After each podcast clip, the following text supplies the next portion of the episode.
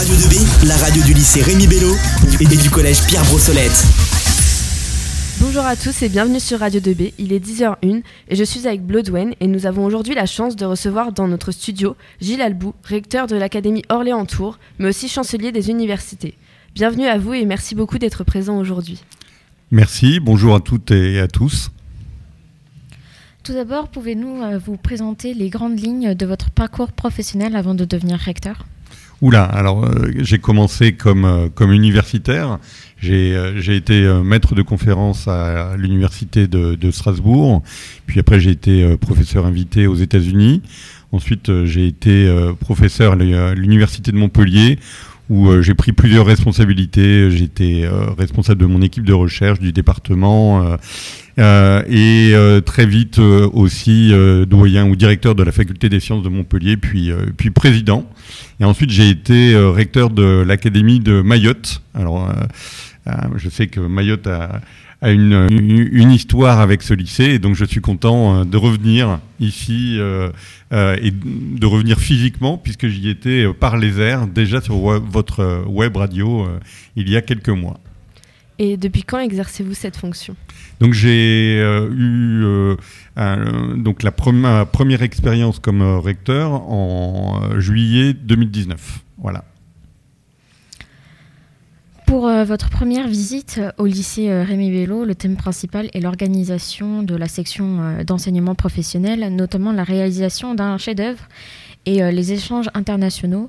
Pourquoi ces sujets méritent-ils d'être soutenus selon vous? Pour moi, la, euh, la, chose importante, euh, c'est euh, de valoriser toutes, les filières, hein, les filières générales, technologiques et professionnelles. Et pourquoi la filière professionnelle en particulier? Puis, Parce que cette filière a été pendant longtemps dans l'ombre. Euh, souvent choisi par euh, défaut, donc pas choisi euh, par, les élèves après, après la troisième. On voit que les, les choses évoluent, qu'on a de plus en plus d'élèves qui vont vers la voie professionnelle. On veut en faire une, une voie d'excellence comme les autres voies.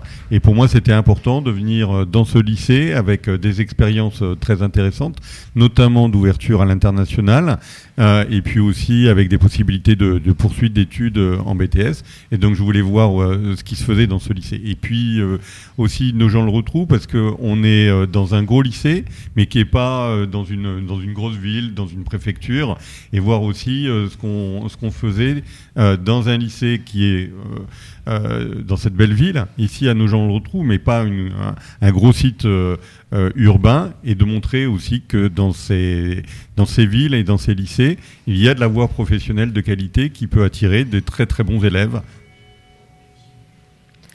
Et Bloodwen, toi qui es euh, justement élève en section professionnelle, pourrais-tu nous présenter ton parcours depuis que tu es arrivé au lycée Rémi Bello? Bah, Du coup, moi je suis euh, arrivée euh, il y a trois ans et j'ai redoublé ma seconde. Et après ça, j'ai pu faire une passerelle et passer du coup du côté professionnel. Et j'aurais donc aimé avoir votre avis sur les passerelles.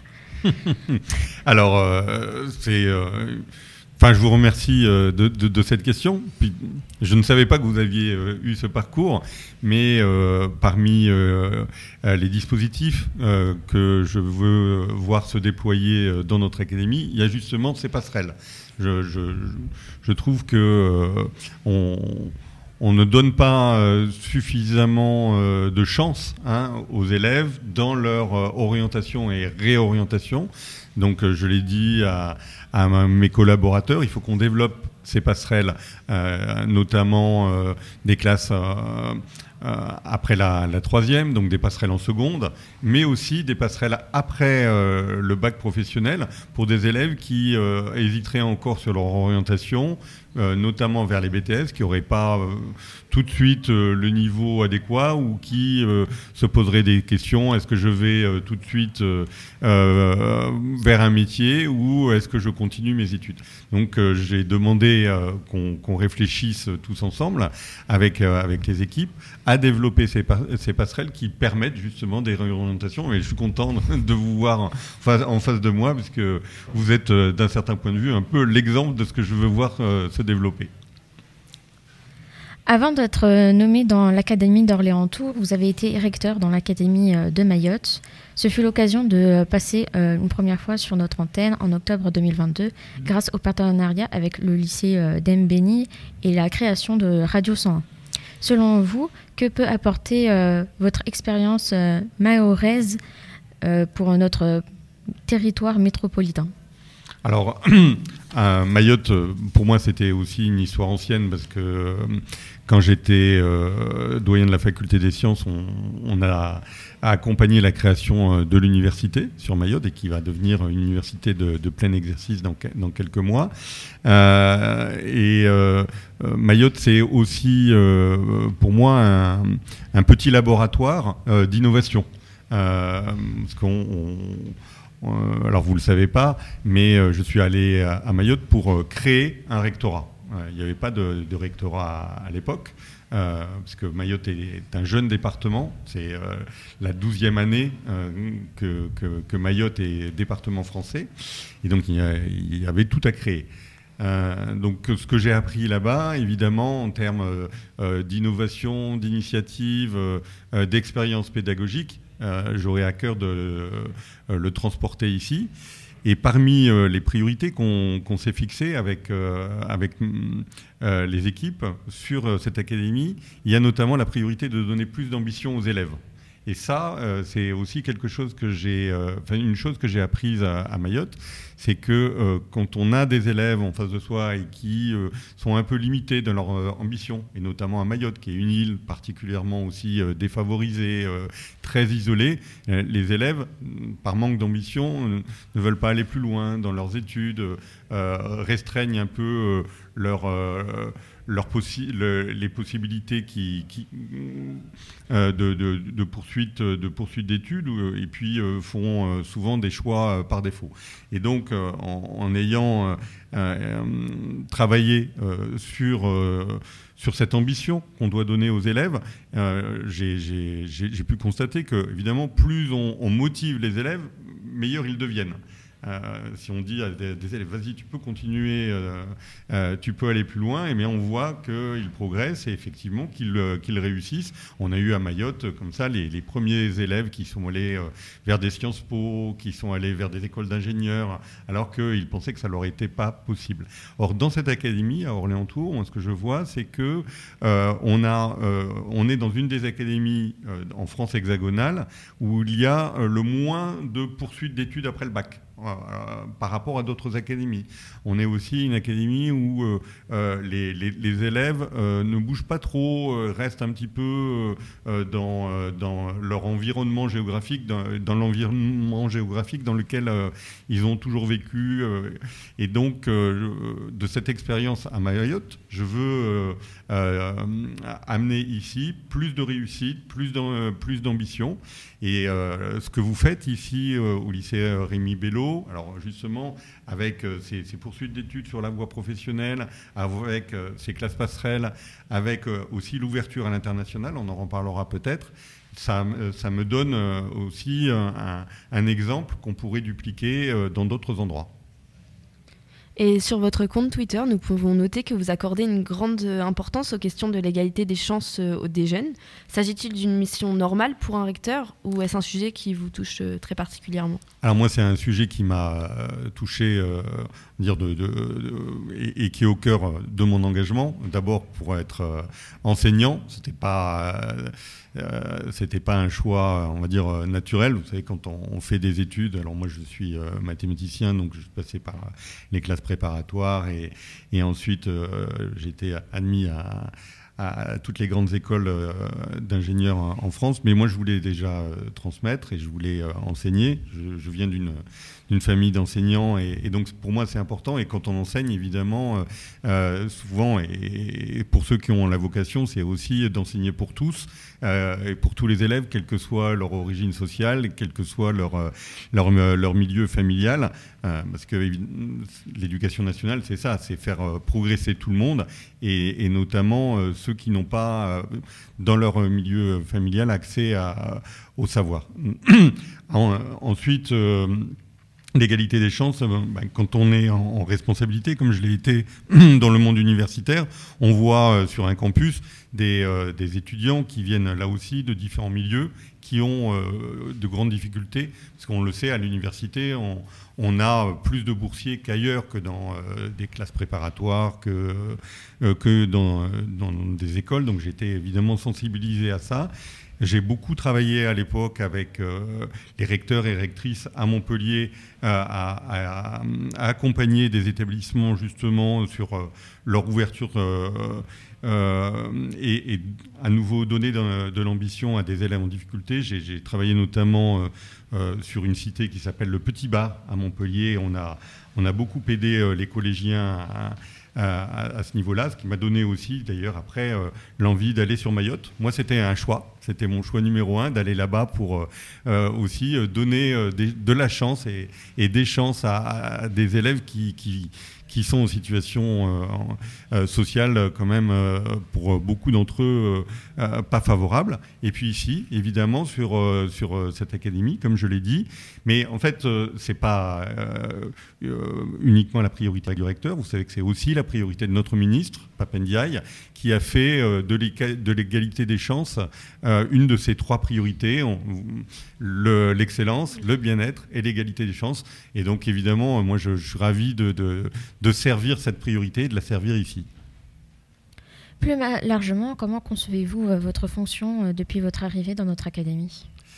Alors, euh, je suis arrivé il y a, il y a trois mois. vous savez, quand on est recteur, on, on a une triple mission. Euh, la première, il faut quand même euh, la rappeler, c'est qu'on on porte euh, la politique d'un gouvernement, un gouvernement qui, a, qui tire sa légitimité du choix des, électeurs à l'Assemblée nationale et qui conduit une politique. Et donc moi, je suis ici pour évidemment conduire la politique qui est voulue par le gouvernement et par le ministre. Et comme je vous l'ai dit, si je suis là aussi, c'est que je suis en phase avec cette politique sur les, notamment les trois piliers que je viens de rappeler euh, l'excellence pour tous, euh, le bien-être des élèves et des personnels et, euh, l'égalité des chances. Puis le, deuxième point, évidemment, ben, c'est de bien organiser les services de l'éducation nationale. Euh, euh, on, est une des plus grosses administrations au monde, on est même une des plus grandes structures au monde, l'éducation nationale française. Euh, c'est une particularité en France. Dans d'autres endroits, l'éducation est parfois privée, parfois elle relève des collectivités, ce qui d'ailleurs sur les territoires peut créer des inégalités. ici, en France, l'éducation, est nationale et elle, doit offrir à tout le monde la même qualité de service. Alors on voit bien qu'il y a quand même des différences d'un territoire à un autre, mais elle est nationale. Et donc la deuxième mission du recteur, au-delà de porter évidemment la politique du gouvernement, c'est aussi de faire en sorte que euh, cette politique elle soit bien organisée sur le territoire. Donc il y a tout un travail de gestion, d'organisation, euh, euh, et que, que j'ai euh, et ce, travail de gestion, de pilotage, je l'ai euh, découvert évidemment dans toute ma vie universitaire, puisque j'ai eu, euh, comme je vous l'ai dit, à prendre à plusieurs reprises des, responsabilités lourdes. Et puis il y a un troisième axe qui, qui, qui est aussi d'être en, résonance avec le territoire et de voir, en fonction du territoire sur lequel on est, euh, notre, notre académie, qui, a le, même contour que la région euh, Centre-Val de Loire, c'est de travailler avec les collectivités, avec les mairies, avec les départements, avec la région, pour faire en sorte que cette politique de l'éducation nationale, qu'on doit décliner localement, elle soit aussi en phase avec les politiques des, euh, des communes, avec les politiques des départements. Et c'est une manière de l'adapter et de, de, de faire en sorte que ce qu'on fait ici, c'est évidemment les priorités nationales, mais c'est aussi adapté au contexte euh, local. On aura l'occasion peut-être d'y revenir, mais euh, euh, on ne fera pas la même chose tout à fait à nos gens le rotrou qu'on fait à Orléans, et de toute façon sur la région et sur l'académie, on ne fera pas exactement la même chose que ce qu'on faisait à Mayotte ou ce qu'on peut faire sur l'académie de Paris. Et quels sont les chantiers prioritaires que vous souhaitez mettre en place euh, avant votre départ, quelle qu'en soit la date? Alors, j'espère que ce sera le plus tard possible. Hein, Bien sûr. Euh, ça, c'est aussi une des particularités. Quand on est recteur, on, on a on, porte une politique euh, évidemment, et puis euh, on, a envie évidemment de, la porter dans la durée. Euh, en ce qui me concerne, j'espère que ce sera le, plus longtemps possible. Dans les priorités, comme je vous l'ai dit, comme, je vous l'ai il y a les priorités nationales, et puis dans ces priorités nationales, je peux vous donner quelques, quelques axes sur lesquels on va particulièrement travailler les savoirs fondamentaux. C'est, euh, euh, vous le savez, aujourd'hui un souci. Euh, la France est en retard par rapport à d'autres pays sur la lecture, l'écriture, sur, sur les mathématiques. En plus, c'est ma discipline, donc ça me touche particulièrement qu'on soit en retard. On a les meilleurs chercheurs en, mathématiques et on a les pires résultats généraux pour les élèves. Donc il faut qu'on travaille sur les savoirs fondamentaux. Il y a un, un enjeu qui me tient particulièrement à cœur, c'est l'école inclusive aussi. Et, là-dessus, la France a aussi du retard, elle y travaille, mais euh, ça fait partie du vivre ensemble, ça fait partie aussi euh, du bien-être. Il faut qu'on on, accueille mieux euh, tous les élèves qui sont en situation de handicap. Donc c'est une deuxième grande priorité. Je ne vais pas vous donner toutes, évidemment toutes les, priorités du gouvernement, mais je vous en donne déjà deux. Et puis il y en a une qui aussi me tient à cœur, c'est l'orientation. l'orientation des élèves. Je parlais de, de, l'ambition qui est euh, pour moi, euh, évidemment, euh, un, gros chantier. Et pour donner de l'ambition aux élèves, il faut qu'on travaille sur l'orientation. Donc l'orientation, ça commence dès le collège. Évidemment, ça, c'est une compétence qu'on doit acquérir tout au long de sa scolarité et sur laquelle, évidemment, il faut travailler. Donc ça, c'est trois chantiers prioritaires. Et puis après, il y a des euh, des, points sur lesquels on va, on va travailler en particulier dans cette académie. Il y a tout le chantier euh, du développement de la voie professionnelle. C'est une des raisons pour lesquelles, vous l'avez dit et on en a parlé au début, je suis ici. Et puis pour moi, il y a aussi euh, toute la question de l'ouverture à l'international. On est dans une région très isolée. Euh, on n'a pas de, frontières avec d'autres pays. et donc, pour euh, les élèves qui sont ici, euh, évidemment, s'ouvrir à l'international, c'est pas forcément immédiat. Et, donc, on, doit accompagner tous les, tous les élèves. Ce sera certainement une des, caractéristiques de notre académie. Donc, travailler sur la voie professionnelle et aussi sur la voie technologique. Et je l'ai dit, pour notre académie, c'est important aussi parce qu'on a une, une région qui est très industrielle. Il y a peu de chômage, il y a beaucoup d'industrie. Euh, il y, a des entreprises performantes.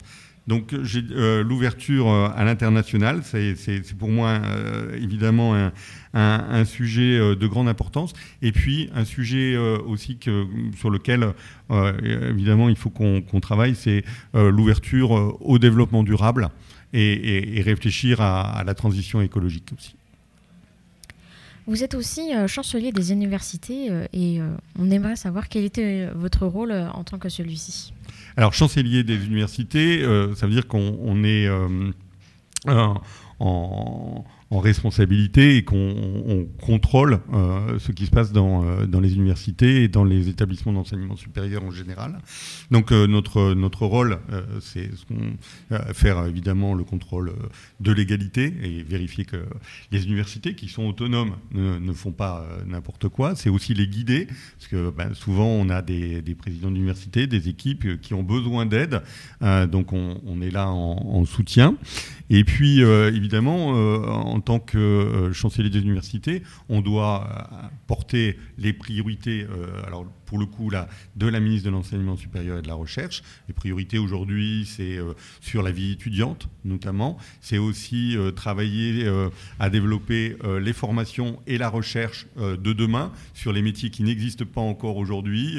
et vous avez peut-être entendu du plan du président de la République qui s'appelle France 2030, où on va travailler sur les, les biomédicaments euh, sur euh, l'agriculture euh, durable, sur aussi recherches sur les fonds marins, sur, sur l'espace, sur le nucléaire, sur l'hydrogène. Enfin, toute cette recherche, il faut aussi derrière que nos universités l'accompagnent.